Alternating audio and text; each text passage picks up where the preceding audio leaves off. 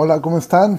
Eh, buenas, eh, buenas noches. Es siempre un, un, gusto el poder este, mirarnos por, por estos medios y de verdad es tan lindo poder comenzar siempre y, y comenzar la transmisión ya con, con, personas y saber que hay personas ahí conectadas. Saludos a, a, los que miro aquí, por lo menos que Fabiola, Don Carlos, Mayra, Mariana, Gerson, eh, Germán, Ana, Lore, Naye, Osbelia. Saludos a todos ustedes y que Qué, qué, lindo el que podamos mirarnos, aunque sea de esta forma.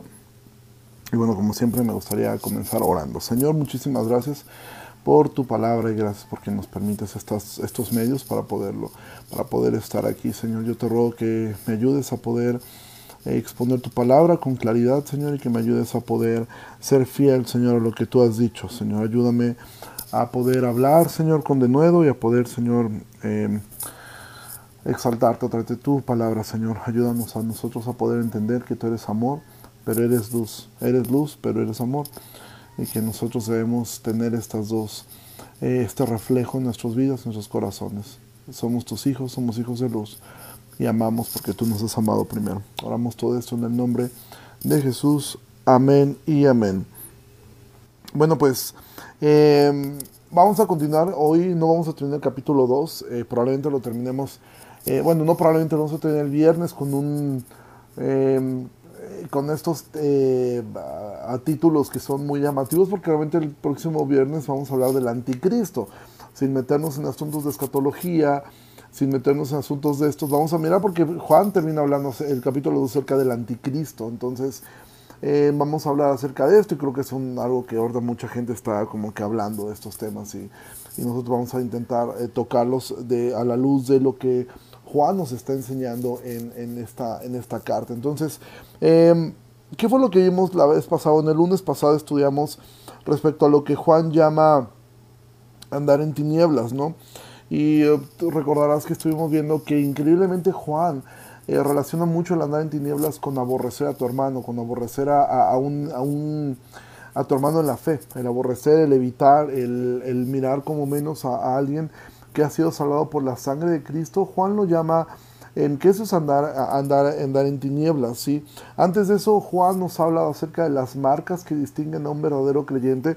¿Y cuáles son esas marcas? Bueno, esas marcas son que un verdadero creyente guarda, guarda sus mandamientos, es decir, toma en cuenta, considera lo que Dios ha mandado, segunda marca, guarda su palabra, ¿sí? Tercera marca, anda como Jesús anduvo, no como él se le ocurre que anduvo, sino como los evangelios, como la Biblia expresa que Jesús anduvo. Y lo último que vimos fue acerca de que, obviamente, cómo anduvo Jesús, bueno, él amaba, ¿sí? Él amaba a, a, a, a, toda la humanidad, mostró amor por los enfermos, por los marginados, por los ricos, por los fariseos, eh, pero en especial hubo un amor por sus discípulos y él dijo, un mandamiento nuevo les doy. Y ese es el mandamiento que, que Juan toma. ¿Cuál era este nuevo mandamiento?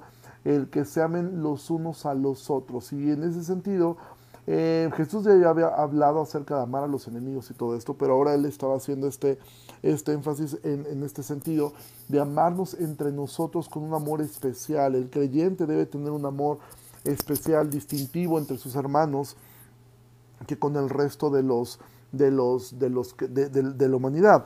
Ahora Juan, en lo que continúa, Juan se va a dirigir a, a, a su audiencia de una forma tan pastoral de una forma tan, tan amorosa. Por ejemplo, a mí como pastor me, me ministró mucho el estudiar esta, esta parte y poderme dar cuenta cómo, cómo Juan se dirige con tanta ternura. Obviamente esto era, esto era un aspecto del carácter de Juan, pero también era un aspecto que, que fue moldeado, porque Juan se le conoce como el discípulo amado, así lo describe eh, el propio Juan.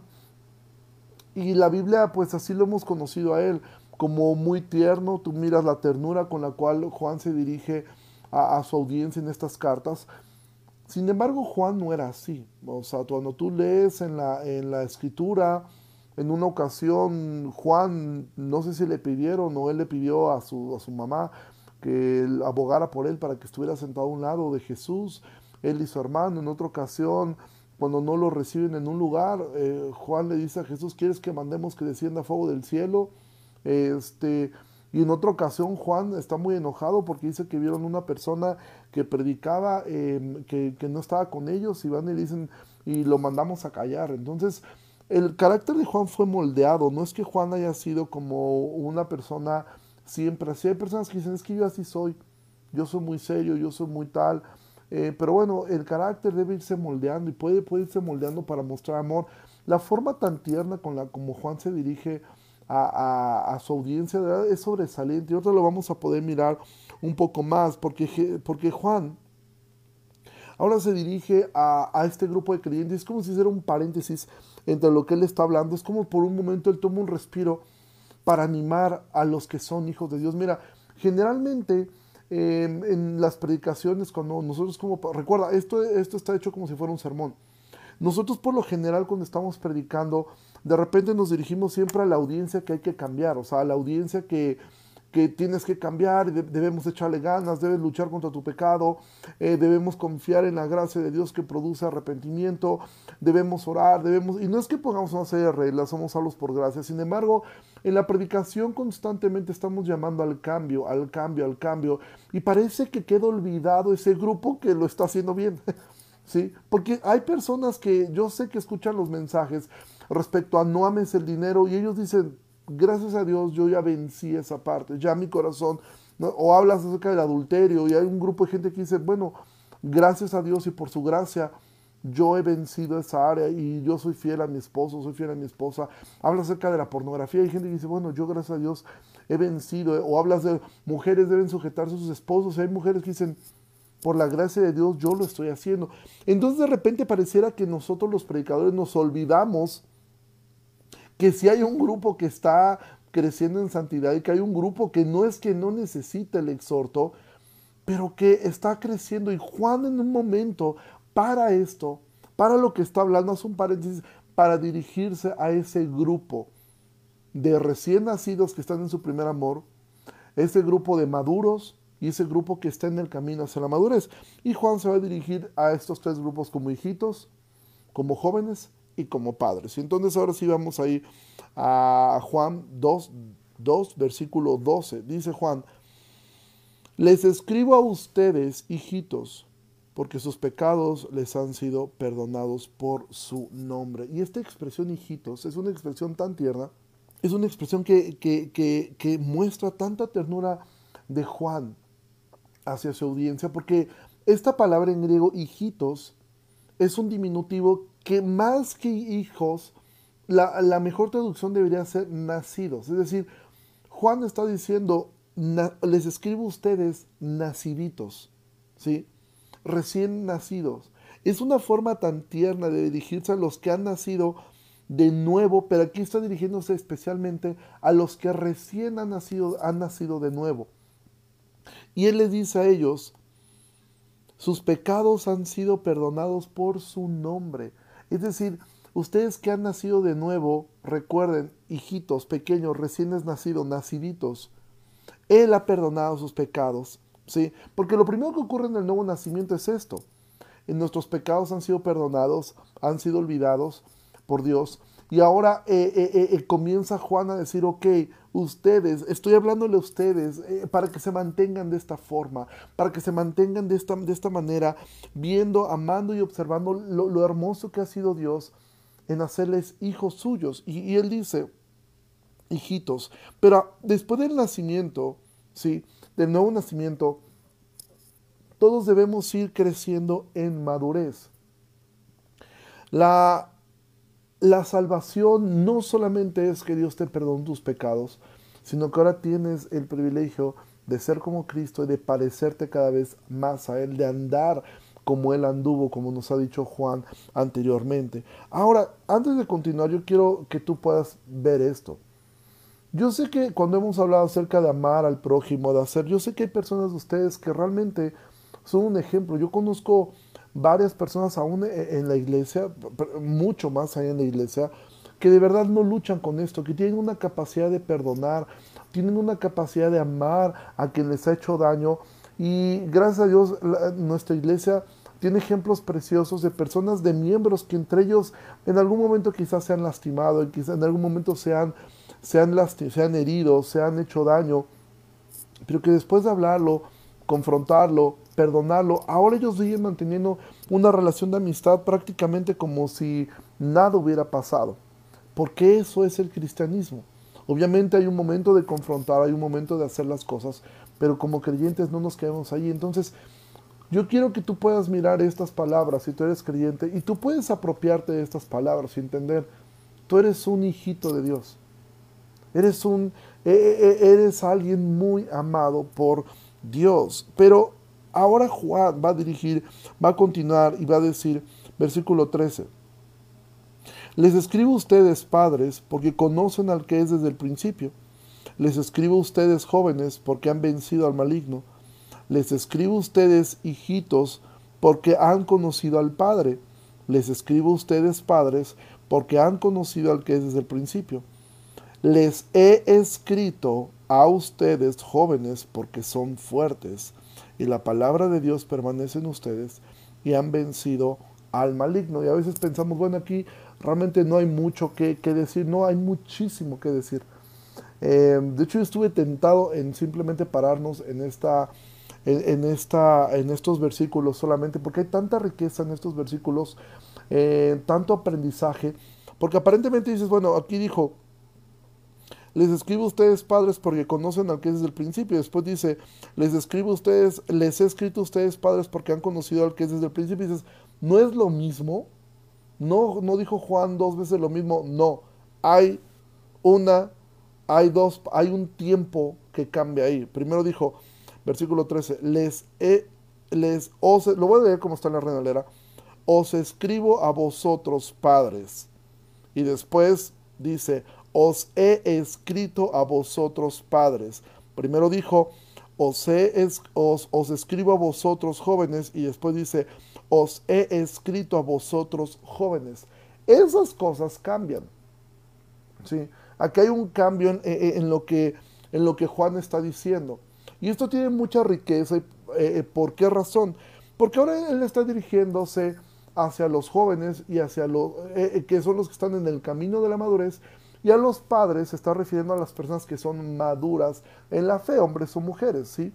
Entonces, ¿por qué es tan rico esta, esta parte? Porque la característica de personas maduras o en el proceso de madurar es esta. Primera cosa, que han vencido el pecado, han vencido al enemigo, así lo dice, son fuertes en la fe, y han conocido a Dios de una manera más profunda. Juan va a decir así, al que ha sido desde el principio, dice, les he escrito a ustedes padres porque han conocido al que es desde el principio. Ahora, ¿por qué? Pareciera que repite lo mismo dos veces, pero la diferencia es que primero ocupa el tiempo presente, les escribo a ustedes y después ocupa un tiempo pasado, les he escrito a ustedes. ¿Por qué razón? Porque Juan está haciendo seguramente una referencia a esta parte. Les he escrito, se está refiriendo no a esta carta, sino al Evangelio de Juan. ¿Sí? Porque la única forma en la cual una persona pudiera llegar a la madurez es cuando ha conocido a Cristo según la Escritura. En ese momento la Biblia no estaba terminada. Sin embargo, ellos sí tuvieron acceso hacia el Evangelio de Juan, por lo que entendemos, y por eso dice, les he escrito a ustedes, es decir, en el pasado. Por eso es que aquí es donde tú puedes mirar que no está la palabra hijitos. ¿Por qué razón? Porque obviamente ellos había un grupo de recién nacidos, pero el grupo que era maduro era el que ya había recibido anteriormente el, el conocimiento del Evangelio y dice, les he escrito a ustedes porque han conocido al que es desde el principio. Y esta es una clara referencia a Juan 1.1.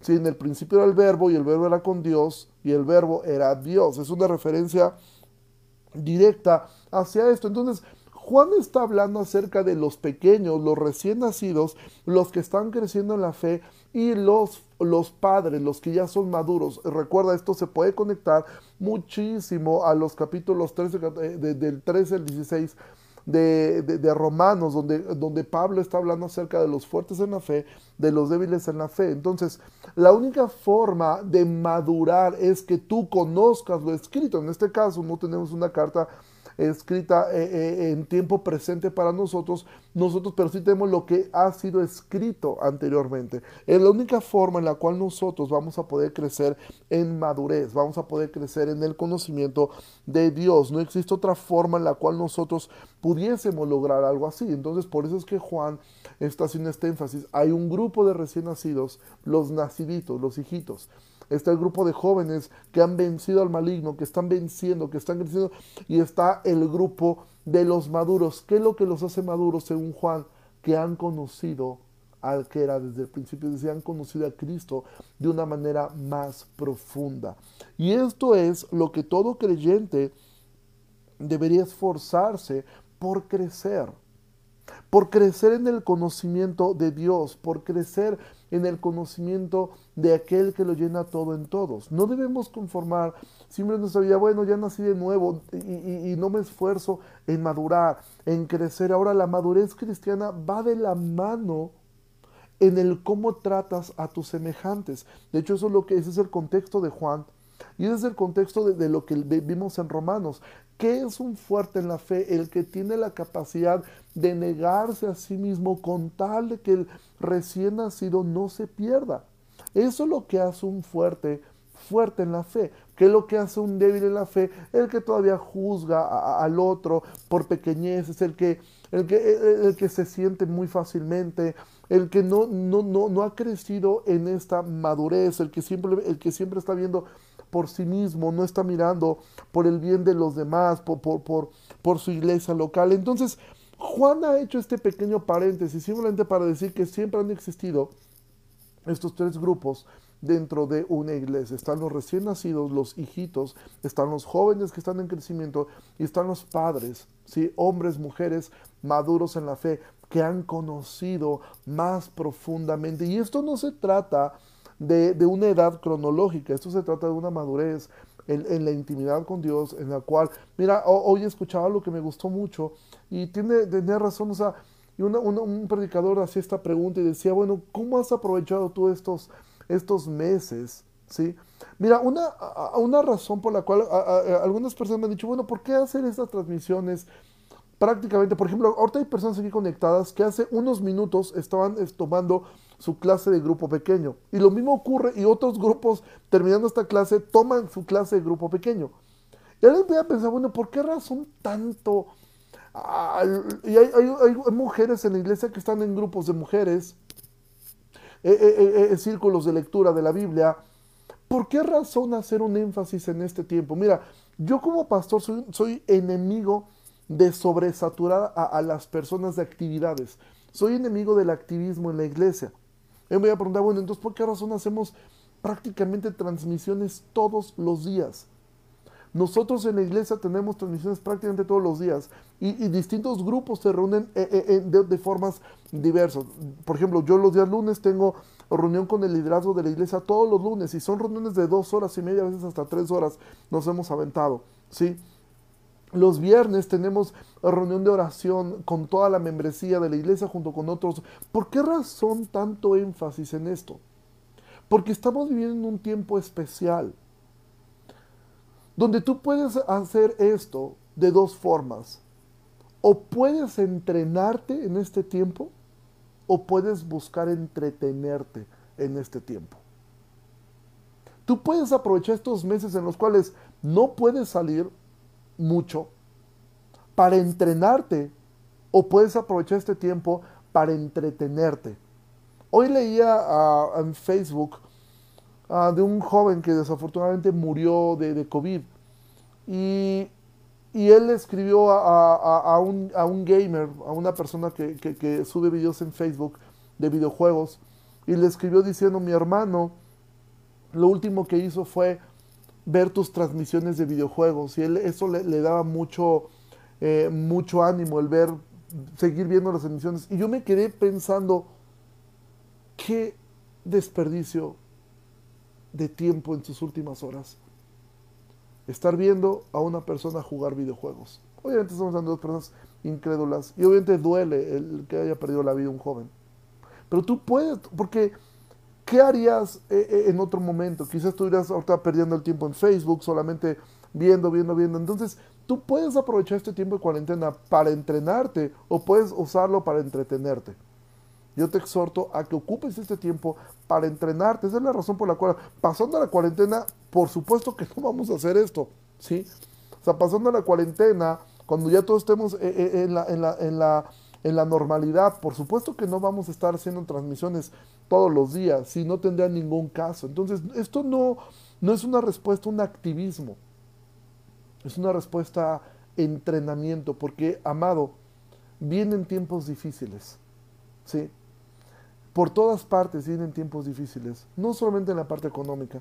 Si tú no estás al tanto de muchas noticias, ahora mismo se está gestando eh, una propuesta de ley que oremos porque no pase acerca de algo que se llama PIN parental, donde lo que quieren hacer es quitarle el derecho a los padres de decidir cómo son educados sus hijos dentro de la escuela.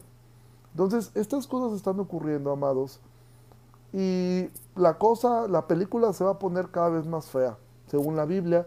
Entonces, es bueno estarnos entrenando. Entonces, mirando esto, entonces, ahora Juan se ha dirigido a los creyentes y ahora Juan va a decir, versículo 15, no amen al mundo ni las cosas que están en el mundo. Si alguno ama al mundo, el amor del Padre no está en él. Y tú podrás preguntarte, oye Juan, yo, eh, es lo bueno de leer los libros así, parte por parte. Yo nunca había visto esto. Pero ahora ya leyendo eh, en la carta de Juan, mi pregunta de entrada es como, oye, ¿no has estado diciendo que amemos todo el tiempo? Que ama, que el que no ama, el amor de, el que aborrece a su hermano, el amor del Padre no está en él. Y no está hablando todo el tiempo de amar, de amar, de amar, de amar, de amar. Es más, el mismo que escribió esta carta, escribió Juan capítulo 3, versículo 16. De tal manera amó Dios al mundo. Y ahora Juan dice, no amen al mundo. Si yo hubiera estado en la audiencia, hubiera dicho, ¿o qué? O sea, ¿cómo? Entonces, ¿amamos o no amamos? ¿Sí? Porque Juan está diciendo, no amen al mundo, ni las cosas que están en el mundo. Y todavía es un énfasis. Si alguno ama al mundo, el amor del Padre no está en él. Y volvemos a estos, a estas partes blanco-negro que hace Juan. Si Juan, y esto me encanta de esta carta, Juan no dice, si alguno ama al mundo, revíese porque a lo mejor eh, eh, eh, el, amor del Padre no está en él. Juan es enfático, es tierno, pero es enfático. Él no es un papá alcahuete, sino es un papá que, mira, hijito, échale ganas porque a lo mejor no, no está el amor de Dios, porque mira cómo te portas. A lo mejor no. No, él dice, si alguno ama al mundo, el amor del Padre no está en él. No anda en medias tintas, Juan. Entonces, pero ahora podría sonar contradictorio que Juan en su evangelio escribe que Dios amó al mundo, que en su carta nos insta a amar a nuestros hermanos, que Jesús dijo que amáramos al prójimo y que Jesús dijo que amáramos hasta los enemigos, y ahora nos dice que no debemos amar al mundo. ¿A qué se está refiriendo Juan entonces? Mira, nosotros amamos a las personas, a nuestro prójimo, a uno de nuestros enemigos, pero no amamos el sistema en el cual ellos viven. ¿Sí? No amamos las cosas que ellos hacen. Y si alguien ama al mundo, como lo hizo la esposa de Lot, bueno, lo que le queda es exactamente la misma vida que el mismo final que tuvo la esposa de Lot. La esposa de Lot amaba tanto el mundo que quiso dar un vistazo final a lo que estaba dejando atrás. Y terminó, tú conoces la historia, terminó convertida en una estatua de sal. Entonces, Juan lo que está diciendo es, no debes amar al mundo. Amamos a las personas, pero no amamos el sistema de este mundo no amamos lo que el mundo ama. No amamos el mundo. De hecho, debemos aborrecer el pecado. Debemos aborrecer y evitar y alejarnos de todo lo que sea de este mundo como eh, eh, en lo malo. ¿sí? Ahora Juan va a definir lo que es el mundo, versículo 16. Porque todo lo que hay en el mundo. Y esta es la parte tan totalitaria de Juan. Porque todo lo que hay en el mundo, los deseos de la carne, los deseos de los ojos y la vanagloria de la vida, no proviene del Padre, sino del mundo. Y bueno, nosotros en la iglesia los días domingos estamos viendo este libro de Eclesiastés. Eclesiastés tiene... Em, ah, ay, no, se me fue el número de capítulos que tiene, me parece que son 13 o 15, por ahí está. Este, em, y Eclesiastés, bueno, de alguna forma, em, Juan lo va a resumir en dos versículos, prácticamente todo el libro de Eclesiastés. Entonces, aquí podríamos hacer como un, adelanto de todo lo que vamos a ver los siguientes cinco. Mira, nosotros ocuparemos cinco domingos en la iglesia, cinco domingos más, para intentar explicar a Eclesiastés que bien podría ser, eh, eh, que bien sería lo que Juan está diciendo en dos versículos, ¿sí? Del libro de Eclesiastés, todo lo que Eclesiastés, ¿sí? Eh, eh me, gusta lo, que nos comparte nuestra hermana Adela de la Paz. No amar el mundo no incluye a las personas del mundo. Es el pecado, no las personas, por supuesto. Exactamente, eso es lo que Juan se está, a, lo que Juan se está refiriendo. no amamos eh, eh, las obras que ellos hacen. No amamos las obras que este mundo hace. Y lo que en 12 capítulos, 12 capítulos tiene Eclesiastés, lo que 12 capítulos Eclesiastés habla, Juan lo va a resumir en esto y va a decir entonces, porque todo lo que hay en el mundo, los deseos de la carne, los deseos de los ojos y la vanagloria de la vida no proviene del Padre. Eclesiastés eh, dice, vanidad de vanidades, todo es vanidad. Juan dice, la vanagloria de la vida. Ahora, amar al mundo es participar de las cosas que otros hacen que están mal. ¿sí? Aquí podríamos hacer una pregunta. ¿Podríamos, eh, eh, nosotros podemos tener amigos incrédulos? La respuesta es sí. Es muy difícil realmente mantener una relación de amistad con alguien que no es creyente, pero sí es posible. Y de hecho nosotros no deberíamos, eh, Jesús dijo, no te pido que los apartes del mundo, sino que los guardes del mal. Entonces no es que tú no te, no, te vas a llevar o no le vas a hablar a, ninguna persona que no sea creyente, pero el punto es que el creyente no va a participar en las mismas obras. ¿sí? Y de hecho si tú tienes amigos que no son creyentes, tu objetivo más alto debería ser poder predicarles el Evangelio. Si tú dices que los amas, tú deberías hacer eso. Y esto va a ser una de estas dos cosas. Tardo o temprano, o ellos se van a convertir al Evangelio, o ellos se van a alejar de ti va a ser muy difícil que ellos estén soportando todo el tiempo el que tú estés diciendo, yo no puedo hacer esto, yo no debo hacer esto, yo no participo de esto, no me río de esas bromas, no hago esto, ¿sí? Y aunque tú dices que yo tengo un amigo que es súper buena onda, no fuma, no toma, no se droga, no va a fiestas, trata bien a su esposa, tiene a sus hijos educados, etc. Le has dicho a ese amigo moralmente correcto, todo eso que haces no te sirve de nada si Cristo no está en, ti. Y con todo eso tú puedes terminar del infierno. Inténtalo y dime si te sigue hablando. Y sobre todo si tú no eres tan moralmente correcto como Él. Entonces, realmente podemos tener amistades, no que, que no son creyentes, pero va a ser difícil mantenerlas, pero debemos esforzarnos. Ahora, amar a una persona que es incrédula significa orar por su salvación, que tu objetivo primario sea eso.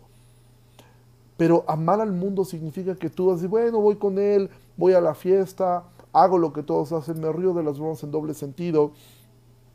Em, personas que anteponen a, la familia, ¿sí? Dices, es que hay una fiesta familiar, hay esto, hay esto, aquello, y aquello, y ante, anteponen todo eso por encima, quizá de reunirse, quizá de orar, quizá de hacer lo que deben hacer. Entonces, todo esto es el resultado de amar al mundo.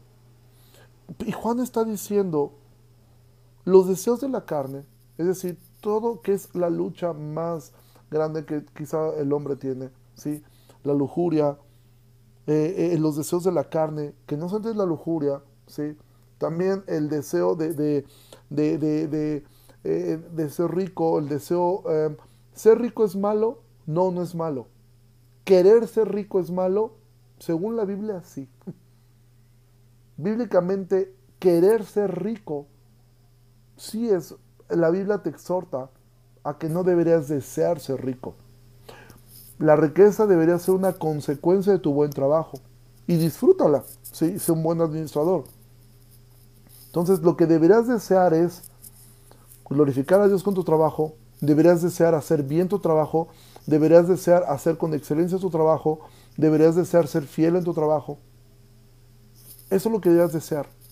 Y obviamente hacer eso generalmente va a producir que seas bien visto, que seas promovido, y eso traerá como consecuencia quizá tener dinero y a lo mejor llegar al momento de, tener abundancia de bienes, abundancia económica. Pero querer ser rico, Pablo le dice a Timoteo que los que quieren ser ricos caen ¿sí? E, e, e, en engaños. Entonces, Juan está diciendo, los deseos de la carne, los deseos de los ojos, Eclesiastés dice, el ojo nunca se cansa de ver. ¿Sí? Nunca se cansa de ver. Y dice, y la vanagloria de la vida. La vanagloria de la vida. Santiago dijo, todo, eh, todo, todo, la vida es como neblina. Que eso es exactamente lo que significa la palabra vanidad en Eclesiastés. Gedel, vapor, humo. Todo es, Salomón decía, todo es vanidad, absolutamente todo. La vida, mira, el libro de Eclesiastés, como alguien escribió en los comentarios, el libro de Eclesiastés es un reflejo de lo que es la vida sin Dios. La vida sin Dios no tiene ningún sentido. No importa lo que hagas, se va a, a quedar aquí. No importa lo que logres, se va a quedar aquí. Si la vida se acaba aquí, si la vida solamente es esto que vivimos acá, no tiene ningún sentido. Todos estamos destinados entonces, como yo ponía un ejemplo eh, de, un, periodista que decía, es como si todos estuviéramos en una casa en llamas, donde no hay bomberos, donde no hay salida, donde no hay a dónde brincar. Simplemente estamos en espera que las llamas nos consuman a todos. Y así es como vive el mundo. Pero como dijimos en Eclesiastés, la vida debajo del sol así es. Es gris, se puede acabar así. Algo bueno que tiene este virus es que nos está haciendo ver que la vida se puede terminar en cualquier instante. Y Juan dice, la vanagloria de la vida no proviene del Padre, sino del mundo. Amado, entiende, tu vida se va a acabar aquí vas a ser olvidado. Todo lo que logres económicamente, otro se lo va a quedar y probablemente ni siquiera lo va a apreciar. Tus logros, tus sueños, tus metas van a quedarse aquí y van a ser olvidadas. Y en dos o tres generaciones nadie va a recordar siquiera que exististe. Nadie visitará tu tumba. Nadie sabrá de ti. Esa es la vida debajo del sol. Pero Jesús nos llevó a mirar la vida por encima del sol, mirar a lo eterno, hacer tesoros en el cielo, donde, donde, donde nada perece. Y Juan dice, todo lo que hay en el mundo, los deseos de la carne, la lujuria, la lascivia, los deseos de los ojos, todo eso que dices, me quiero comprar esto, quiero esto, y es que si tengo eso voy a ser feliz y la vanagloria de la vida no proviene del Padre, sino del mundo. Y al final, Juan resume en dos versículos lo que 12 capítulos de Eclesiastés hablan. Versículo 17. Y el mundo pasa y sus deseos. Juan dice, el mundo va a pasar. Y otra cosa, el mundo nunca se va a detener por ti, jamás. El día que mueras, el sol saldrá el otro día. El mundo no te va a guardar luto. El mundo no va a decir, ok, vamos a tener un rato de, oscuridad en memoria de... No, no va a pasar. pero también otra cosa, el mundo va a pasar. Este mundo se va a acabar. Sus deseos también se van a acabar. Pero aquí viene esto hermoso pero el que hace la voluntad de Dios permanece para siempre. Entonces Juan está diciendo, entiendan algo, este mundo como lo conoces, este mundo va a pasar. Va a pasar. No te enfoques aquí. Joven, señorita, sea que seas un hijito, un recién nacido, sea que seas un joven, sea que seas un padre, un maduro en la fe, o sea que seas una persona que esté escuchando esto y que no has vendido tu vida a Dios, entiende, este mundo va a pasar. Las cosas que este mundo tiene va a pasar. Piénsalo de esta forma. Ese eh, rato estaba en, eh, casa de, eh, de, los Ricaño y a lo mejor lo menos espiritual que voy a decir en, esta, noche, pero yo estoy muy emocionado porque bajé un, un, este, un, videojuego a mi iPad que yo jugaba de niño.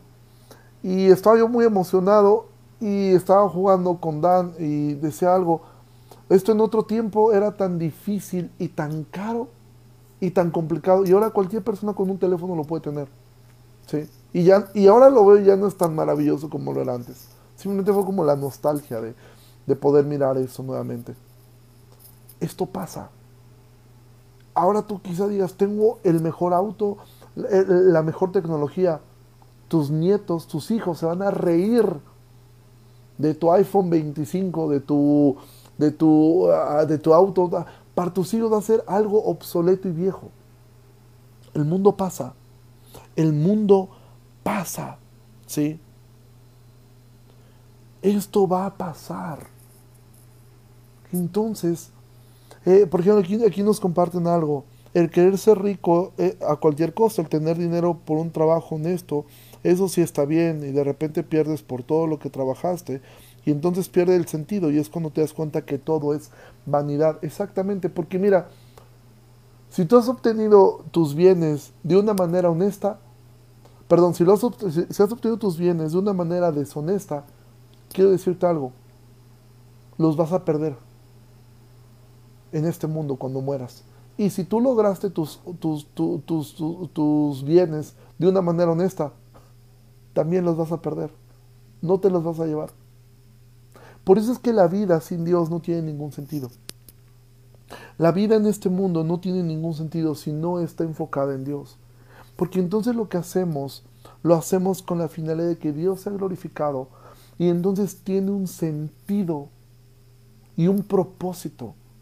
Joven, señorita, hombre maduro, anciano, niño, adolescente que estás viendo esto o que estás escuchando esto, con el tiempo por favor, no desperdicies tu vida.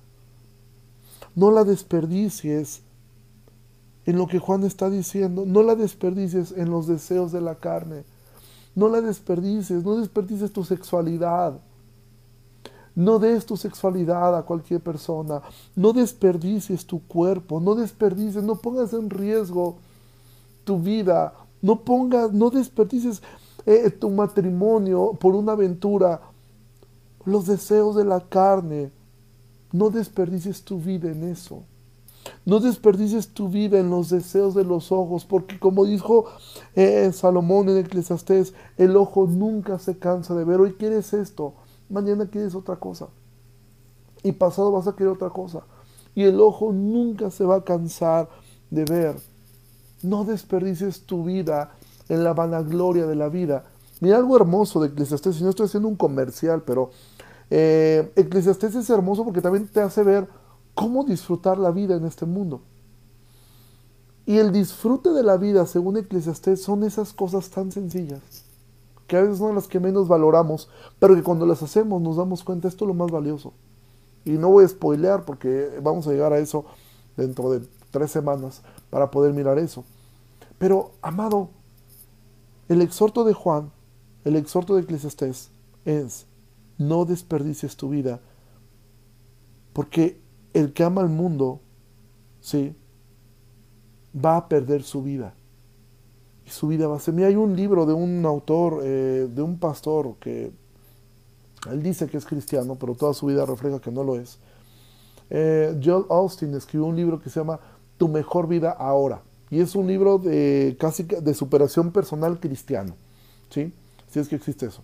Donde él habla cómo lograr tu mejor vida ahora. Ah, como dijera el pastor MacArthur, si tu mejor vida es ahora, es porque vas a ir al infierno. Esta no puede ser tu mejor vida. Eso no quiere decir que tenemos que vivir de una forma miserable aquí. Pero lo que sí quiere decir es que el creyente tiene su vista por encima del sol, entendiendo que es peregrino, que es extranjero, que está en un mundo, pero no es del mundo, y que lo que más anhela es estar con el Señor, que no es lo mismo que decir que anhela morir. No, el creyente no anhela morir.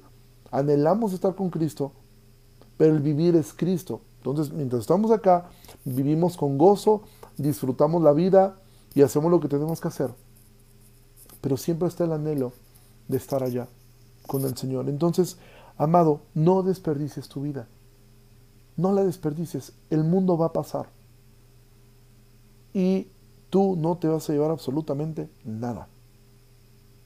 Entonces, amado, que esto nos lleva a reflexionar que si el amor de Dios está en nosotros, entonces nosotros debemos enfocarnos completamente en la vida por encima del sol, arriba, en lo eterno, en lo que no se va a acabar. En este mundo vas a ser decepcionado, vas a ser timado, vas a ser lastimado, vas a ser herido. Tú vas a herir, tú vas a lastimar, tú vas a timar a otros también. Porque a veces nosotros nos ponemos como las víctimas solamente. También hemos sido victimarios muchas veces. La vida se va a acabar. El mundo va a pasar. Sus deseos también. Lo que antes anhelabas tanto, ahora ya no te es tan relevante. Enfoca tu vida en lo eterno. Enfoca tu vida en lo que sigue. Y vive esta vida con esa mira. Y entonces vas a disfrutar esta vida y, vas a disfrutar la vida eterna. Porque dice Juan, y así termina y así terminamos nosotros. El mundo pasa y sus deseos, pero el que hace la voluntad de Dios, ya lo vimos eh, eh, eh, en Juan, ¿sí? guarda sus mandamientos, guarda su palabra, anda como él anduvo, ama a tus hermanos. Si tú permaneces, el que hace la voluntad de Dios permanece para siempre. El incrédulo permanece en este mundo hasta que se le acaba la vida. El creyente permanece para siempre. Porque ¿cuál es la vida eterna? Dijo Jesús, que te conozcan a ti. Si tú eres creyente, si tú eres un hijito, eres un joven, no eres un padre, según lo que Juan acaba de decir, tú ya estás viviendo la vida eterna. Para ti la muerte simplemente será el desconectarte de este cuerpo para entrar a tu vida eterna con Él. Entonces, amados, no desperdiciemos nuestra vida. No ames el mundo no lo ames. Porque te digo algo, el mundo no te ama. De hecho Jesús dijo, el mundo los aborrece. Entonces no ames a quien te aborrece, porque el mundo nos aborrece. No ames el mundo. No tiene nada que ofrecerte. Nada, absolutamente nada. Vamos a orar. Señor Jesús, muchísimas gracias por esta noche. Gracias por tu palabra. Gracias porque podemos mirar aquí que que no hay nada más grande que, el buscarte, que el seguirte. No es fácil, porque nosotros tenemos ojos y nuestros ojos no se cansan de ver. Y nuestros ojos son a veces desviados, son entretenidos por tantas cosas. Y la única forma de mantener nuestra vista puesta en ti es mantenerla observando tus mandamientos, observando tu palabra, que nos recuerde enfócate, enfócate, enfócate en lo eterno y en saber que lo que más debemos buscar es andar como tú anduviste. Yo te pido que bendigas a mis hermanos a que no desperdiciemos nuestra vida, a que no desperdiciemos nuestra vida y en este tiempo en especial no desperdiciemos la vida en entretenimiento, sino que la aprovechemos en ser entrenados, en entrenamiento. Entrenamiento para poder ser cada vez más como tú. Bendice a mis hermanos que están viendo esta transmisión a los que le están escuchando. Y esto es lo hermoso de lo atemporal tuyo. Tu palabra es escuchada ahora mismo en vivo. Y ahora quien lo esté escuchando en un podcast, también lo está escuchando en vivo. Gracias Señor, te alabamos, te bendecimos en el nombre de Jesús. Amén. Pues Dios les bendiga muchísimo. Nos vemos el día viernes para ver acerca de lo que Juan habla acerca del anticristo. El mismo autor de Apocalipsis nos habla acerca del anticristo en, Juan. Recuerda, los viernes son clases más pequeñas, em, solamente media hora, entonces te, te animo a que te conectes súper temprano. Dios les bendiga mucho y nos vemos el día viernes, primero Dios. Dios les bendiga. oh